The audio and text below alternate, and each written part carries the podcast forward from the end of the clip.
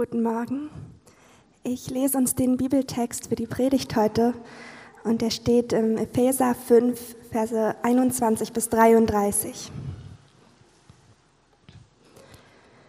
Ordnet euch einander unter, tut es aus Ehrfurcht vor Christus. Ihr Frauen, ordnet euch euren Männern unter. Ihr zeigt damit, dass ihr euch dem Herrn unterordnet. Denn der Mann ist das Haupt der Frau, genauso wie Christus das Haupt der Gemeinde ist.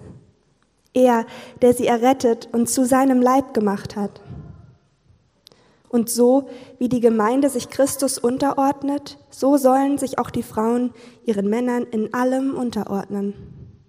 Und ihr Männer, liebt eure Frauen, liebt sie so, wie Christus die Gemeinde geliebt hat er hat sein Leben für sie hingegeben, um sie zu seinem heiligen Volk zu machen. Durch sein Wort hat er den Schmutz ihrer Verfehlung wie in einem reinigenden Bad von ihr abgewaschen. Denn er möchte sie zu einer Braut von makelloser Schönheit machen, die heilig und untadelig und ohne Flecken und Runzeln oder irgendeine andere Unvollkommenheit vor ihn treten kann. Genauso sind nun auch die Männer verpflichtet, ihre Frauen zu lieben und ihnen Gutes zu tun, so wie sie ihrem eigenen Körper Gutes tun. Ein Mann, der seine Frau liebt und ihr Gutes tut, tut sich damit selbst etwas Gutes. Schließlich hat noch nie jemand seinen eigenen Körper gehasst. Vielmehr versorgen wir unseren Körper mit Nahrung und pflegen ihn, genau wie Christus es mit der Gemeinde macht mit seinem Leib, dessen Glieder wir sind. Deshalb, so heißt es in der Schrift, wird ein Mann Vater und Mutter verlassen und sich mit seiner Frau verbinden, und die zwei werden ein Leib sein. Hinter diesen Worten verbirgt sich ein tiefes Geheimnis. Ich bin überzeugt, dass hier von Christus und der Gemeinde die Rede ist. Doch die Aussage betrifft auch jeden von uns, ganz persönlich. Jeder soll seine Frau so lieben, wie er sich selbst liebt. Und die Frau soll ihrem Mann mit Ehrerbietung begegnen.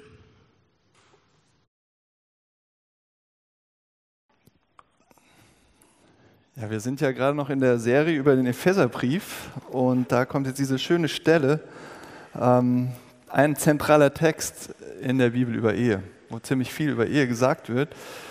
Und wir sehen hier an der Stelle in dem Brief, dass dieser Glaube, von dem Paulus hier spricht und den Christen damals in Ephesus, im antiken Ephesus geschrieben, davon geschrieben hat, dass der eben nicht nur aus Lehrsätzen besteht und theologischen Überzeugungen und Gebäuden von Wahrheiten und Gedankengebäuden, sondern der sagt hier diesen Christen im antiken Ephesus, euer Glaube gehört auf die Straße.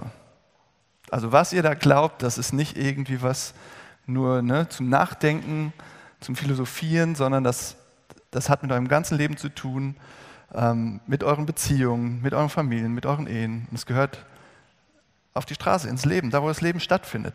Und deshalb sollt ihr eure Ehen auch entschlossen auf dieser Grundlage eures Glaubens leben. An dem Punkt sind wir jetzt. Und wir haben letzte Woche die Predigt von Matthias gehört, wo er ähm, diesen Gedankengang von Paulus schon geschildert hat, wie ein Leben aussieht, das vom Geist Gottes erfüllt ist. Geist Gottes, mache ich jetzt nicht viel drüber sagen, aber es wurde letzte Woche einiges darüber gesagt, was das ist, was der macht.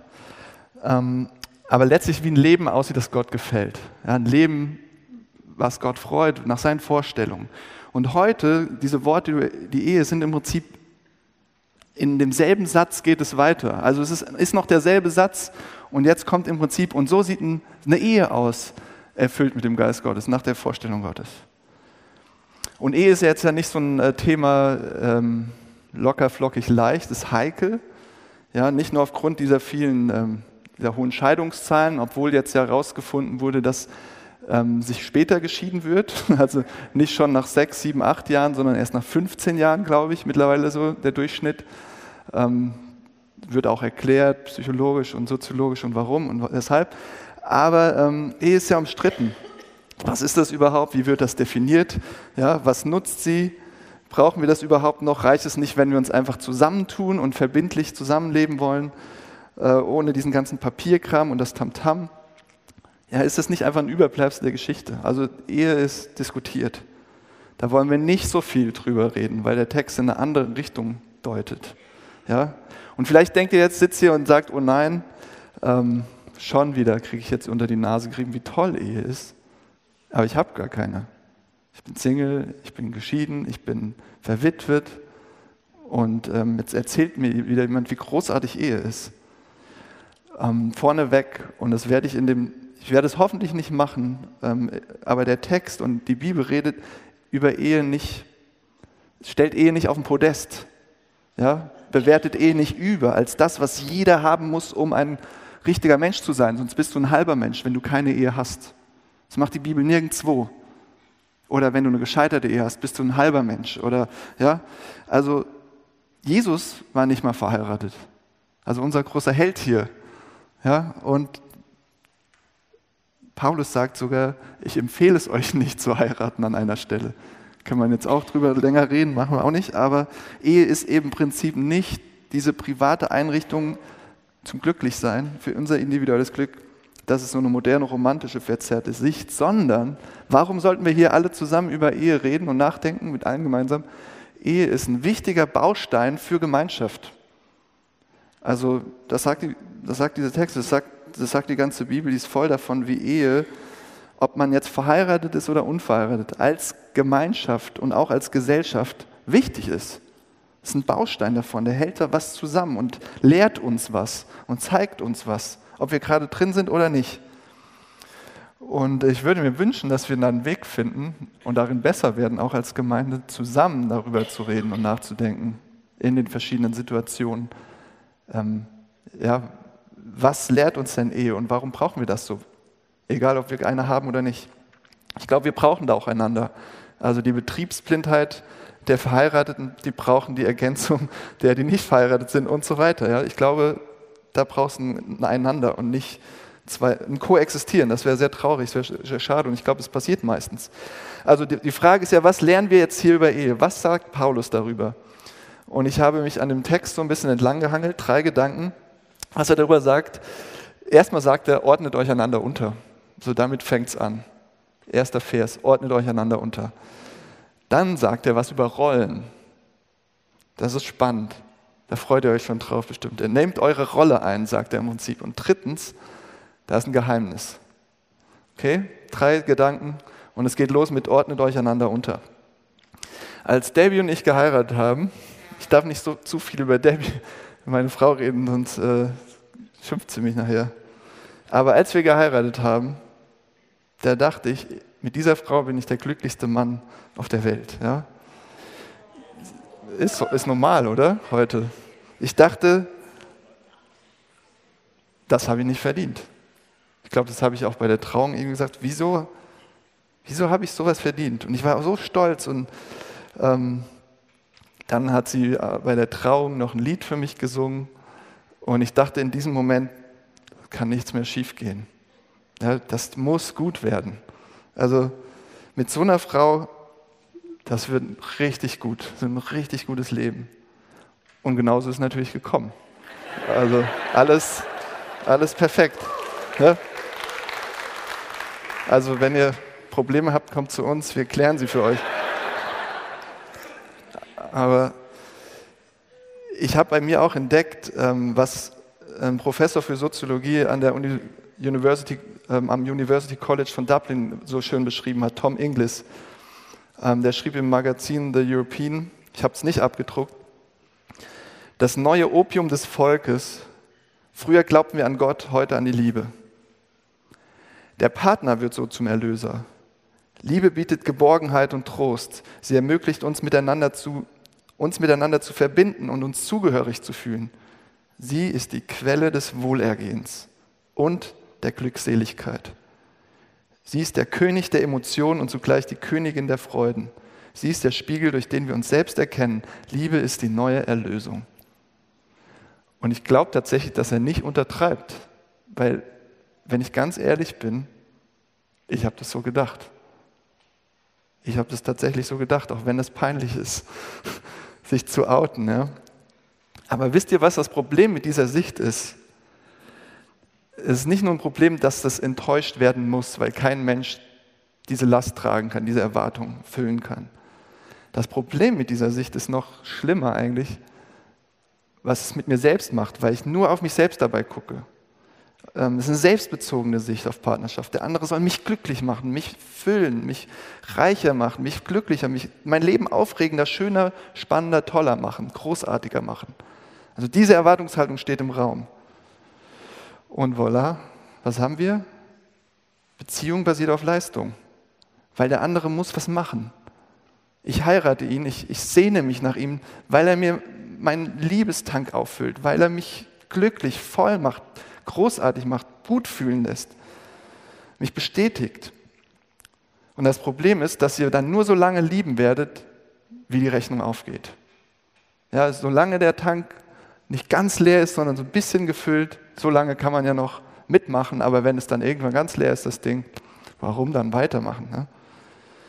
Ich wurde einmal herausfordernd gefragt von einem guten Freund, Willst du jemanden, der dich ständig anhimmelt, bestätigt, um dich herumtanzt, dich toll findet, dich, ja, dann willst du keine Ehe, sondern willst du einen Cheerleader.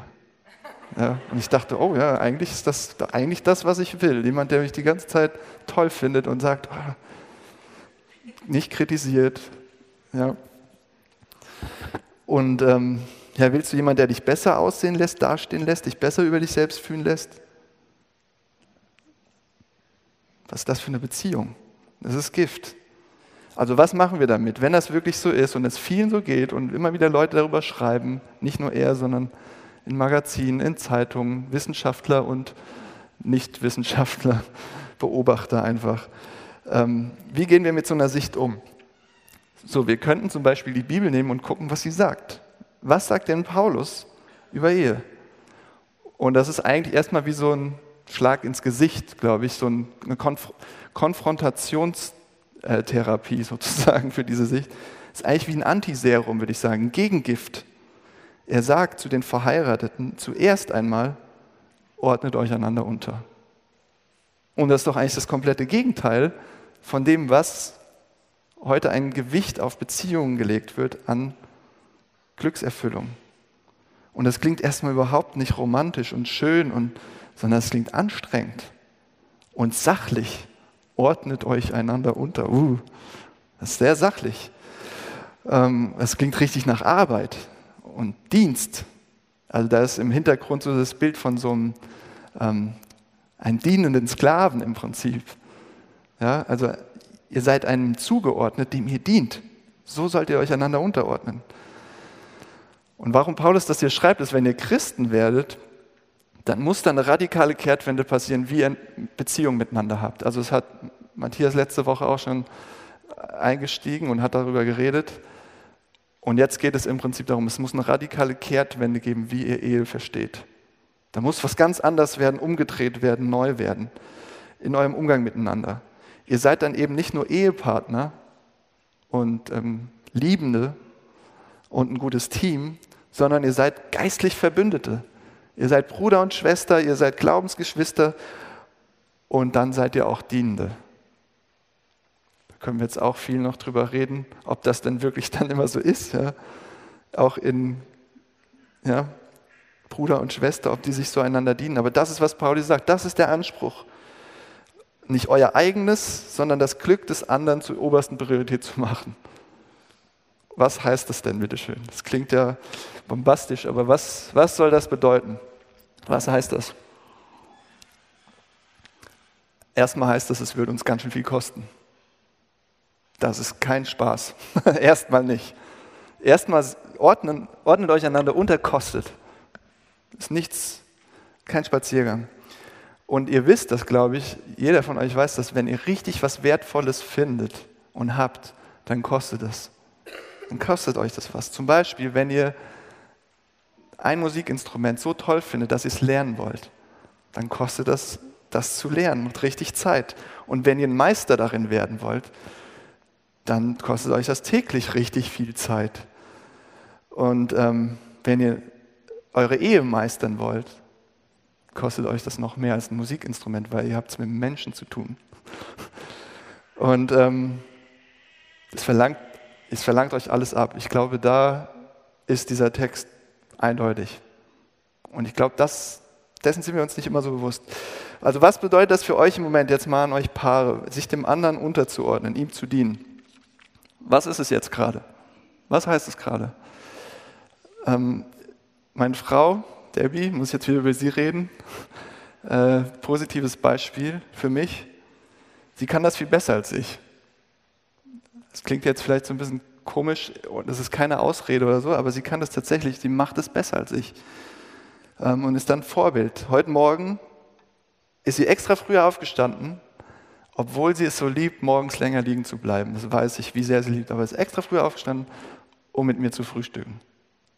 Warum? Einfach um da zu sein, um zu zeigen, dass ich wichtig bin, um mich zu unterstützen, um, ja, um sich mir unterzuordnen. Ja. Und dann sagt sie noch, nimm das Auto, ich fahre mit den Kindern mit dem Bus. Ich dachte so, oh nee, so, das kannst du jetzt nicht machen. Das ist, so, das ist so fies. Die muss die Kinder nehmen, ich fahre mit dem Auto ins Büro, sie muss dann mit dem Bus fahren. Aber sie hat es gesagt und hat es nach ernst gemeint und wir haben es tatsächlich so gemacht. Wissen jetzt auch warum, aber egal, andere Geschichte. Aber ähm, ich will, will, euch nur noch kurz sagen, was heißt es für mich dann im Moment, mich unterzuordnen? Weil es ist ja, ordnet euch einander unter, nicht lasst das mal die Frau machen und als Kerle seid ihr dann fein raus. Ja? Ähm, mich meiner Frau unterzuordnen heißt zuallererst mal, dass ich das nicht ausnutze, was sie gibt, was sie reingibt, sondern dass ich es wertschätze, würdige, beachte, sehe, benenne und gut damit umgehe und es nicht ausnutze. Weil ich weiß, sie kann sehr viel aushalten und sehr viel schaffen. Und ich kann das sehr schnell ausnutzen. Aber mich unterordnen heißt, es nicht einfach so laufen zu lassen, sie alles Mögliche machen zu lassen und dann zu meckern, wenn es anders läuft, als ich es gerade gerne hätte, sondern aufzupassen auf sie, zu achten, aufmerksam zu sein, sie zu unterstützen, wo ich kann und zu fragen, wie kann ich dich lieben? Wie kann ich dich unterstützen? Wie kann ich dir Gutes tun? Was, wer bist du eigentlich? Was tut dir denn eigentlich gerade gut? Weiß ich das überhaupt? Oder bin ich so mit mir beschäftigt, dass ich das überhaupt keine Ahnung habe, was ihr gut tut? Also, und das dann auch zu tun. Nicht nur darüber zu reden, nachzudenken, große Töne zu spucken, sondern es tun. Zum Beispiel ihr mal die Füße massieren. Oder was weiß ich. Beispiel, ja. Aber ich merke, das ist echt schwer. Wie mich mein Ego immer wieder einholt und ich nur so das Allernötigste tue und ich realisiere gar nicht, was sie alles schafft und wie schnell ich dabei bin, herumzumeckern. Und deshalb sagt Paulus, ordnet euch einander unter. Ihr müsst es tun. Sonst seid ihr dran. Sonst habt ihr echt wenig Hoffnung. Sonst wird euer Ehe ein ständiger Kampf. Ja? Wer ist besser darin, seine Interessen durchzusetzen?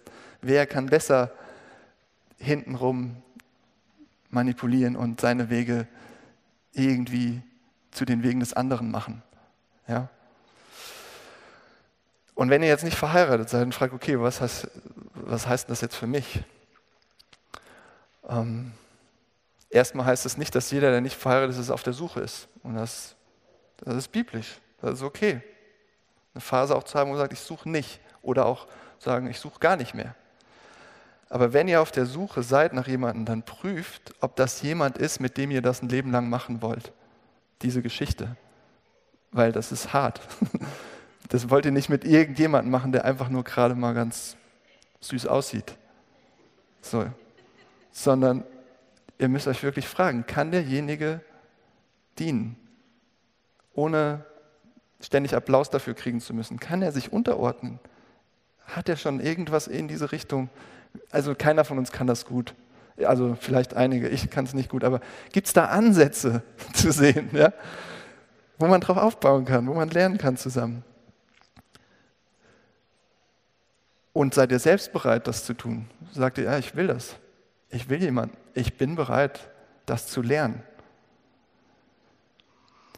Das Wohl eines anderen über unser eigenes stellen ist vielleicht die härteste Aufgabe für uns als moderne westliche Individualisten, die nach Selbstbestimmung, Unabhängigkeit und persönlicher Erfüllung streben. Das klingt für uns wie Höchststrafe, oder nicht? Aber das ist die einzige Hoffnung, glaube ich, äh, wie so eine Ehe funktionieren kann. Also wie kann das konkreter aussehen? Was heißt das für unsere Ehen? Wir sehen im Text, es wird ein bisschen konkreter, dass Gott uns nämlich bestimmte Rollen gibt in der Ehe. Das ist nicht allgemein, sondern es gibt Rollen. Und darauf freut ihr euch jetzt bestimmt. Zweiter Punkt, nehmt eure Rolle ein. Was meint das in diesem Text? Was ist meine Rolle? Was meint Paulus, wenn er sagt, ihr Männer, ihr Frauen? Steht da wirklich, dass Ehefrauen sich ihren Männern unterordnen sollen? Und irgendetwas davon, dass der Mann das Haupt ist? Da kann man es schon mal anecken, oder nicht? Wird, wird der eine oder andere schon ein bisschen kribbelig hier, oder nicht? Vielleicht? Und mir ist schon klar, dass man jetzt nicht in zwei Sätzen dieses ganze aufgeladene Geschlechterdebatten-Ding klären kann, abfertigen kann. Und ich weiß auch, wie solche Aussagen aus der Bibel genommen werden für christlichen Chauvinismus und Unterdrückung von Frauen und all das, wie das missbraucht wird. Aber wie können wir gut mit so einem Text umgehen? Lass uns nicht dabei stehen bleiben, was alles falsch gemacht wurde. Wie können wir gut damit umgehen? Was sagt er uns? Erstmal sagt er, die Bibel geht ganz selbstverständlich davon aus, dass Mann und Frau beide Gottes Ebenbilder sind. In gleicher Würde, im gleichen Wert, ihn reflektieren in ihrer Unterschiedlichkeit, aber im Zusammenspiel Gottes Wesen umfassender zeigen als alleine. Dass sie Gottes Größe, Schönheit und Herrlichkeit mehr zeigen zusammen als alleine. In der Schöpfungsgeschichte, in dem 27. Vers der Bibel, ganz am Anfang, da steht, Gott schuf den Menschen zu seinem Bilde. Als Mann und Frau schuf er sie. Ja, auf einer Ebene, als Mann und Frau, als Gegenüber, zwei. Und ihre unterschiedliche geschlechtliche Beschaffenheit bezieht sich nicht auf ihren Wert, sondern auf ihre Unterschiedlichkeit, dass es Mann gibt und Frau gibt und uns auch unterschiedliche Rollen gibt. Und wir haben heute ja interessanterweise zwei verschiedene Ausdrucksformen des Feminismus. Ich weiß nicht, ob ihr das merkt, es gibt bestimmt mehr, aber ich sage jetzt mal diese zwei, die mir auffallen. Und das ist einmal sehr aggressiv zu behaupten, es gibt keine Unterschiede. Männer und Frauen sind soziale Konstrukte und es gibt keine Unterschiede. Das ist eine, eine Behauptung. Und die andere behauptet, Frauen haben so viel zu geben und haben was Besonderes beizutragen, was nicht genug beachtet und berücksichtigt wird. Und das muss noch mehr kommen. Ja, das muss noch mehr beachtet und berücksichtigt werden, diese Diskussion um ja, Bezahlung. Ähm, warum wird das weniger bezahlt? Warum Frauen arbeiten? Warum wird es weniger bezahlt? Ähm, warum gibt es in bestimmten Teams, warum wollen einige Teams unbedingt Frauen drin haben? Warum soll es in Führungsetagen Frauen geben? Und dann kommt diese, dieses Argument, ja, weil sie scheinbar irgendwas reingeben, was Männer nicht geben können. Stichwort emotionale Intelligenz. Haben wir Männer nicht? nee, doch, haben wir auch, aber vielleicht manchmal nicht ganz so ausgeprägt, behaupten zumindest einige. Und ähm, naja, wir können da viel drüber diskutieren, sachlich, aber alleine schon die biologischen und psychologischen Unterschiede zwischen Mann und Frau sind sehr, sehr, sehr schwer zu ignorieren. Männer und Frauen sind unterschiedlich gestrickt und die Bibel sagt, dass Gott die Geschlechter so geschaffen hat, dass sie einander ergänzen. Nicht, dass sie gleich gemacht werden, eingestampft werden, Mann, Frau, alles gleich, sondern dass sie einander ergänzen wie bei einem Tanz. Tanz, kann jemand von euch tanzen? Ich habe es versucht zu lernen, Salsa. Salsa tanzen müssen wir jetzt von unseren südamerikanischen Freunden lernen. Aber ähm, was ich dabei gelernt habe, es gibt eine Rolle und du hast nicht beide machen den, denselben Kram. Ja, oder? Na gut, es gibt Square Dance und so, aber bei so einem, bei so einem äh, Standardtanz, nicht beide machen denselben Kram, sondern jeder hat eine Rolle. Und dabei kommt was Schönes heraus, ein Kunstwerk, was Wunderbares, wenn beide, wenn da, beide Partner ihre Rolle einnehmen. Ja, es ist ein Tanz. Und Gott hat uns für diesen Tanz geschaffen. Okay, was bedeutet das jetzt praktisch? Männer. Heißt das, ich bin das Haupt, jetzt kann, jetzt kann ich die Füße hochlegen und ja, ich schicke sie rum und ja, mach das, mach das. Heißt das Shovi, heißt das Pascha sein? Lest mal den Text oder vielleicht habt ihr es schon beim Zuhören gemerkt. Da steht, der Mann ist das Haupt der Frau. Und dann schiebt Paulus direkt hinterher, genauso wie Christus das Haupt der Gemeinde ist. Und wenn wir das übersehen, übersehen wir das Entscheidende, weil wir werden das füllen, wie wir lustig sind, dieses Haupt sein. Wir werden sagen, auch mir würde das eigentlich ganz gut passen, so Haupt zu sein. Und ich fände das ganz schön. Aber guck mal, was hier steht. Christus definiert, wie das Hauptsein aussieht. Christus definiert die Rolle des Mannes. Jesus war kein antiker Prolet, der Frauen rumkommandiert hat und abschätzig mit ihm umgegangen ist. Jesus war das Gegenteil. Er hat Frauen aus der gesellschaftlichen Randnotiz sozusagen hervorgeholt und sie als komplettes Gegenüber wahrgenommen und behandelt. Jesus war ein Freund der Frauen. Lest die Geschichten. Und sie waren für ihn kein bisschen weniger wichtig oder wertvoll als Männer. Und das war im ersten Jahrhundert revolutionär, nicht nur bei Römern, äh, Griechen, sondern auch bei den Juden. Im ersten Jahrhundert war das revolutionär. Es gab ein jüdisches Gebet, danke, dass ich keine Frau bin. Ja? Haben wir immer mal wieder hier zitiert. Das war ein Teil dieses Gebets. Danke, dass ich kein Heide, kein Sohn und dass ich keine Frau bin. Also, das hat Jesus, glaube ich, nicht gebetet. Er war keine Frau, aber ich glaube nicht, dass er es mitgebetet hat. So, was bedeutet es jetzt, ähm, was bedeutet es jetzt, so ein Haupt zu sein, Ehemänner? Was heißt es? Was glaubt ihr? Wie übersetzt ihr das für euch? Wenn ich mir Jesus angucke, heißt es, treu zu dienen. Das, wie ich das zusammenfassen würde. Keine großen Töne spucken, ja. nicht den Chef markieren. Hat Jesus es gemacht? Wenn er Haupt war, die Art und Weise, wie er das Hauptsein gefüllt hat, es war immer dienen. Ja, er ist nicht gekommen, um sich dienen zu lassen, sondern um zu dienen. Wie er seine Macht, seine Kraft eingesetzt hat, war, anderen zu helfen, andere hochzuheben, andere aufzubauen, nicht runterzureißen, nicht, dass alles sich um ihn dreht und alle ihn bedienen, sondern er ist schwach geworden bis ans Kreuz, um zu dienen. Also was bedeutet es, Haupt zu sein? Treu zu dienen und Verantwortung zu übernehmen für das, wo ihr Verantwortung habt. Jesus hat seinen, seinen Auftrag erfüllt, hat seine Verantwortung übernommen. Und ich, ich glaube, Verantwortung ist ein großes Thema bei Männern. Also bei mir zumindest und bei einigen, von denen ich das weiß, weil wir es lieben, im Job unsere Verantwortung überzu wichtig zu nehmen, zum Beispiel. Aber in Beziehung, zu Hause oder in der Familie, oh, habe ich auch Verantwortung, aber nicht ganz so ernst zu nehmen und nicht so treu zu dienen, wie wir es gegenüber unserem Chef tun. Ja.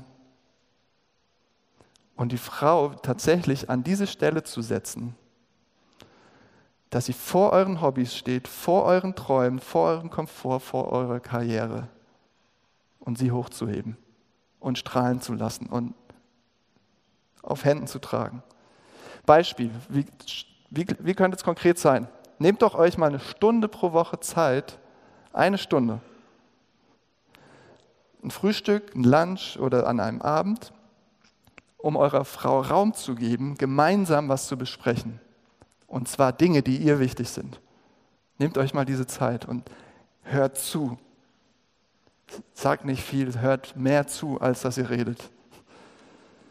Und vielleicht macht ihr sowas schon und vielleicht auch nicht, aber ich kann euch sagen, dass es einen riesen Unterschied macht, da anzusetzen und sagen, okay, ich will dich jetzt einfach ernst nehmen mit dem, was dir wichtig ist. Und ich höre jetzt eine Stunde pro Woche einfach mal zu. Und wir besprechen auch Dinge, die dir wichtig sind. Beispiel.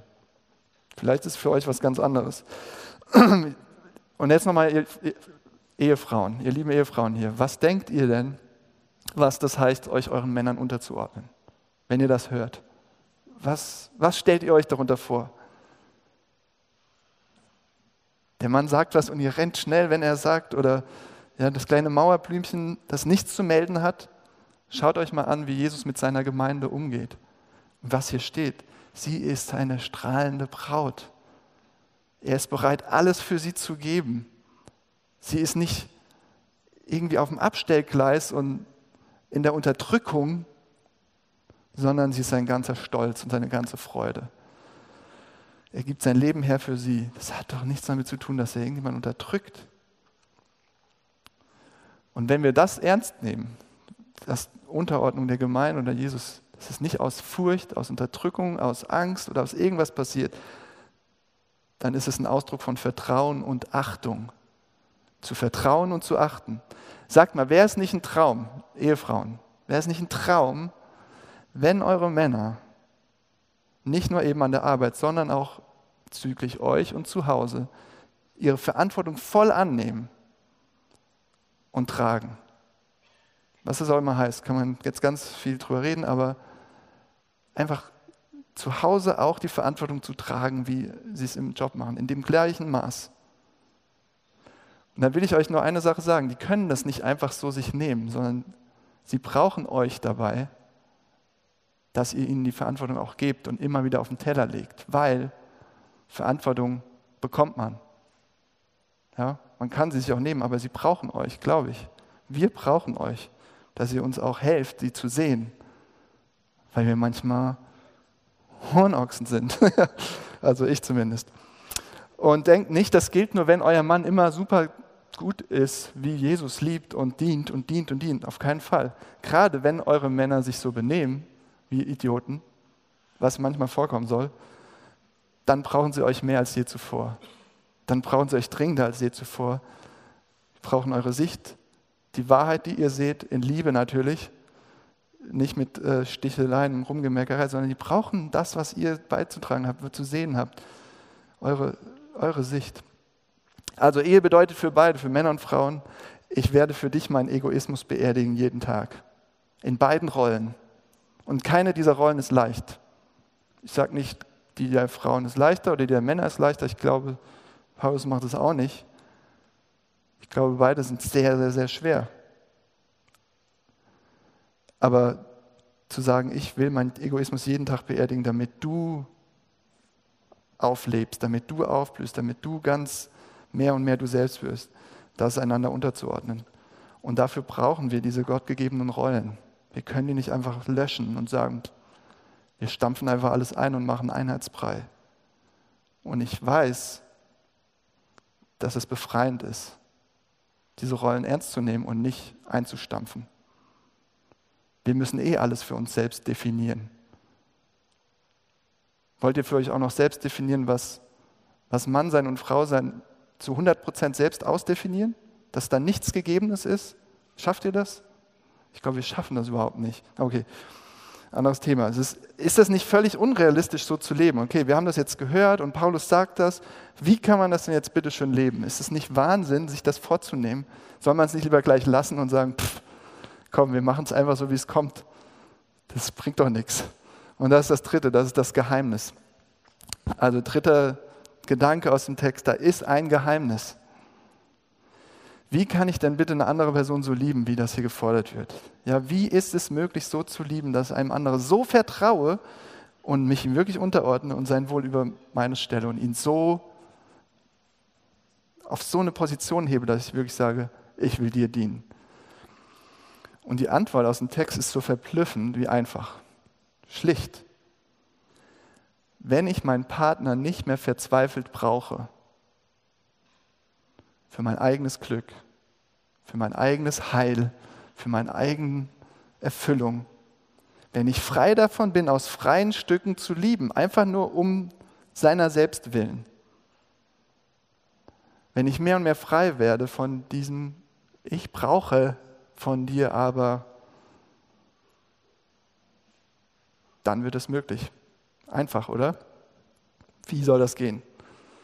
Ja, solange ich meinen Partner, die Beziehung oder meinen Partner als Eigennutz sehe oder als Ende in sich selbst, als, als Eigen, als Selbstzweck, ja, dann muss es dazu kommen, ähm, dass ich immer darauf gucke, was für mich dabei herausspringt. Ja, zum Beispiel, dass er mir Sicherheit gibt, Bestätigung, dass er mir hilft, mich besser über mich selbst zu fühlen. Und es wird sich dann alles darum drehen, was er mir eben bringt. Ja? Was bringst du mir? Und ich bin viel zu besorgt um mich selbst, um mein eigenes gutes Gefühl und um mein Glücksempfinden und meine Lebensfreude und, ob das mir gerade hilft und ob mir das gut tut. Ich bin so besorgt darum, ob mir das gut tut, als mich wirklich aufrichtig für jemanden zu interessieren und mich um den zu kümmern, weil ich die ganze Zeit um mich drehe und das brauche von ihm. Ich brauche von ihm was. Ich brauche das. Und ich erhoffe so viel von ihm, dass ich gar nicht sehen kann, was der eigentlich wirklich braucht. Und solange ich mich mein Partner irgendwie in dieser Form erlösen soll, wie Tom Inglis eben das nennt, bin ich gar nicht frei, ihn zu lieben, bin ich unfrei. Aufgrund dieser Überfrachtung der Liebe sagt Inglis wörtlich, es ist ein Wunder, wenn sich in einer individualisierten postmodernen Welt Paare tatsächlich finden, eine starke und vertrauensvolle Verbindung aufbauen und Verantwortung übernehmen. Der nennt das ein Wunder. Also hier sitzen einige Wunder. das ist auch schon mal ermutigend. Aber wie spricht jetzt der Text da hinein? Sagt, was, sagt uns, was gibt uns Paulus mit? Was gibt er uns für eine Hoffnung, dass wir dieses Wunder erleben dürfen? Entschuldigung, ich muss noch mal erst was trinken. Also welche Hoffnung haben wir denn, wenn das so ein Wunder ist? Passiert das bei Zufall oder auf welche, auf welche Hoffnung können wir denn da setzen? Wenn ich im tiefsten Inneren überzeugt bin und weiß, all diese Sachen, Bedeutung, Sicherheit, Erfüllung, ja, diese Erlösung, das werde ich in meiner Ehe niemals finden. Also wenn ich diese Abgrenzung habe, ich werde das in meiner Ehe nicht finden und in keiner zwischenmenschlichen Beziehung. Dazu war keine Beziehung jemals gedacht, sondern ich habe das schon gefunden. Ich bin safe. Ich brauche nichts mehr von dir. Und stehe vor dir wie ein Bettler und gib's mir, gib's mir, gib's mir. Da entsteht eine Unabhängigkeit von diesen Erfolgen, die ich aus der Beziehung bekomme wie gut sie gerade läuft, wie gut mir der Partner die äh, Wünsche von den Lippen ablesen kann und wie gut es mir gerade tut, mit dem zusammen zu sein. Und es macht mich unendlich realistischer mit dieser Beziehung. Woher können wir das bekommen? Wie können wir so eine Freiheit und Gelassenheit finden? Wenn wir sehen, wir haben den wahren Erlöser schon. Wir brauchen keine Erlösung durch irgendeinen Menschen, durch irgendeinen Partner. Wir haben ihn schon lang. Und das ist so faszinierend und so befreiend für Partnerschaft und Ehe. Ich sage es euch. Paulus beginnt in Vers 21. Hört mal zu. Ordnet euch einander unter. Warum? Tut es aus Ehrfurcht vor Christus. Zu den Frauen sagt er in Vers 22, ihr Frauen, ordnet euch euren Männern unter. Warum? Ihr zeigt damit, dass ihr euch dem Herrn unterordnet. Zu den Männern in Vers 24, ihr Männer liebt eure Frauen, wie? Liebt sie so, wie Christus die Gemeinde geliebt hat. Er hat sein Leben für sie hingegeben. Dann Vers 31, 32, das endet. Da redet Paulus nochmal über Ehe. Deshalb, so heißt es in der Schrift, wird ein Mann Vater und Mutter verlassen und, mit sein, sich seiner, und sich mit seiner Frau verbinden und die zwei werden ein Leib sein. Hinter diesen Worten verbirgt sich ein tiefes Geheimnis. Ich bin überzeugt, dass hier von Christus und der Gemeinde die Rede ist. Merkt ihr irgendwas in diesem Text? Wenn Paulus über Ehe redet, worüber redet er die ganze Zeit? über unser Glück, über unsere Erfüllung, über schöne Tage, über schwere Tage, über durch dick und dünn gehen und was man alles so erzählt. Paulus redet über Jesus, über Jesus Christus, mehr als über alles andere. Warum? Warum redet er denn die ganze Zeit über Jesus? Es geht doch um uns. Es geht doch um unsere Ehe. Hat er es nicht kapiert? Ja, was ist an Jesus so besonders? Weil er weiß, Jesus ist diese einzige großartige, ewige, herrliche Person, nach der wir so verzweifelt suchen. Er ist diese Beziehung, nach der wir lechzen. Er ist die, mit ihm ist diese Vereinigung, nach der wir uns zutiefst sehen. Ja, das, mit Jesus verbunden zu sein, das ist der wahre Höhepunkt, für den wir gemacht sind und nach dem wir uns zutiefst sehen und dürsten, nach dem wir dürsten. Dahin treibt uns alles, dahin zieht uns alles. Und kein Mann und keine Frau kann das jemals ausfüllen. Nie, nie, nie. Und bei ihm Erfüllung und unaussprechliche Freude zu finden, dafür sind wir gemacht.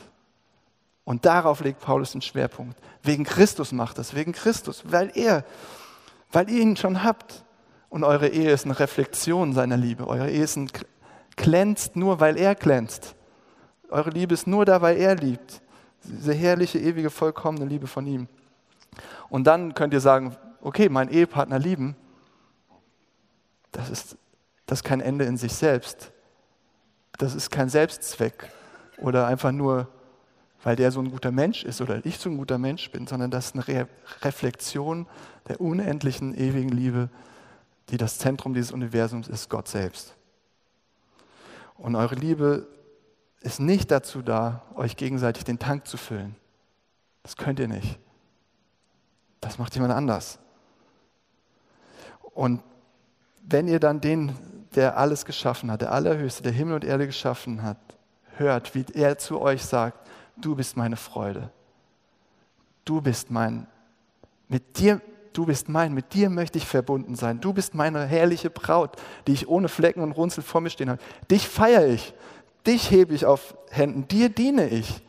Wenn ihr das den hören sagt, der alle Macht hat im Himmel und auf Erden, und wenn ihr mit dem verbunden seid, dort findet ihr eine Ruhe und Gelassenheit, das alles nicht getrost nicht bei eurem Partner zu suchen, sondern euren Partner euren Partner sein zu lassen und ihn nicht zu eurem Erlöser oder irgendwas derartiges zu machen und nicht zu viel Erwartung auf ihn zu legen.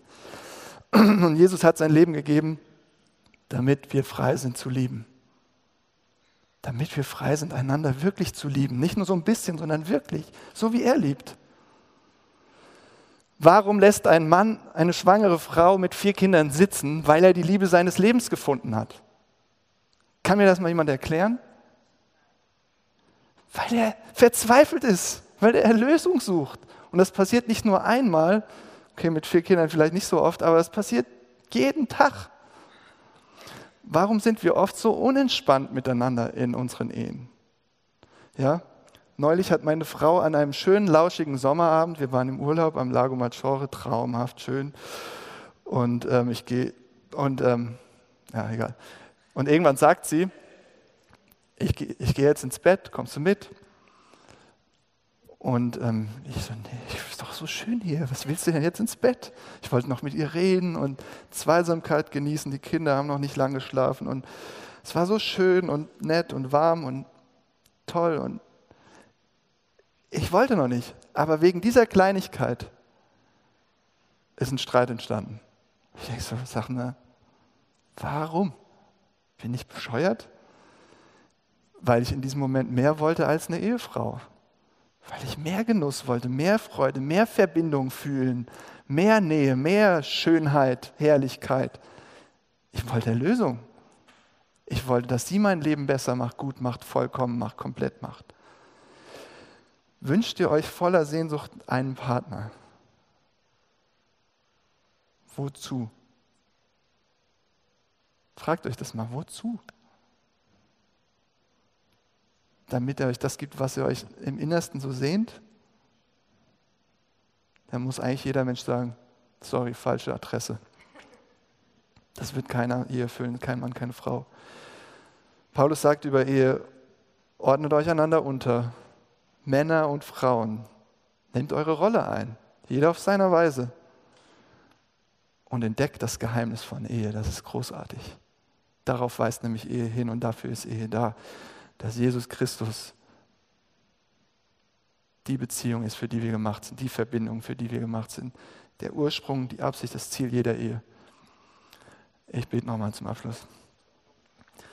Danke, lieber Vater, für deine geniale Idee von Mann und Frau und Partnerschaft und Ehe. Und du siehst unsere Geschichten, du siehst jedem von uns ins Herz. Du siehst unsere Verletzungen, du siehst unsere, unseren Stolz, du siehst unsere Verlorenheit, unsere Verzweiflung, unsere Sehnsucht nach Verbindung, nach Erlösung, nach Einheit, nach Schönheit, nach echtem Vertrauen. Und Jesus, danke, dass du der bist, der gedient hat, damit das passieren kann, damit das anfangen kann.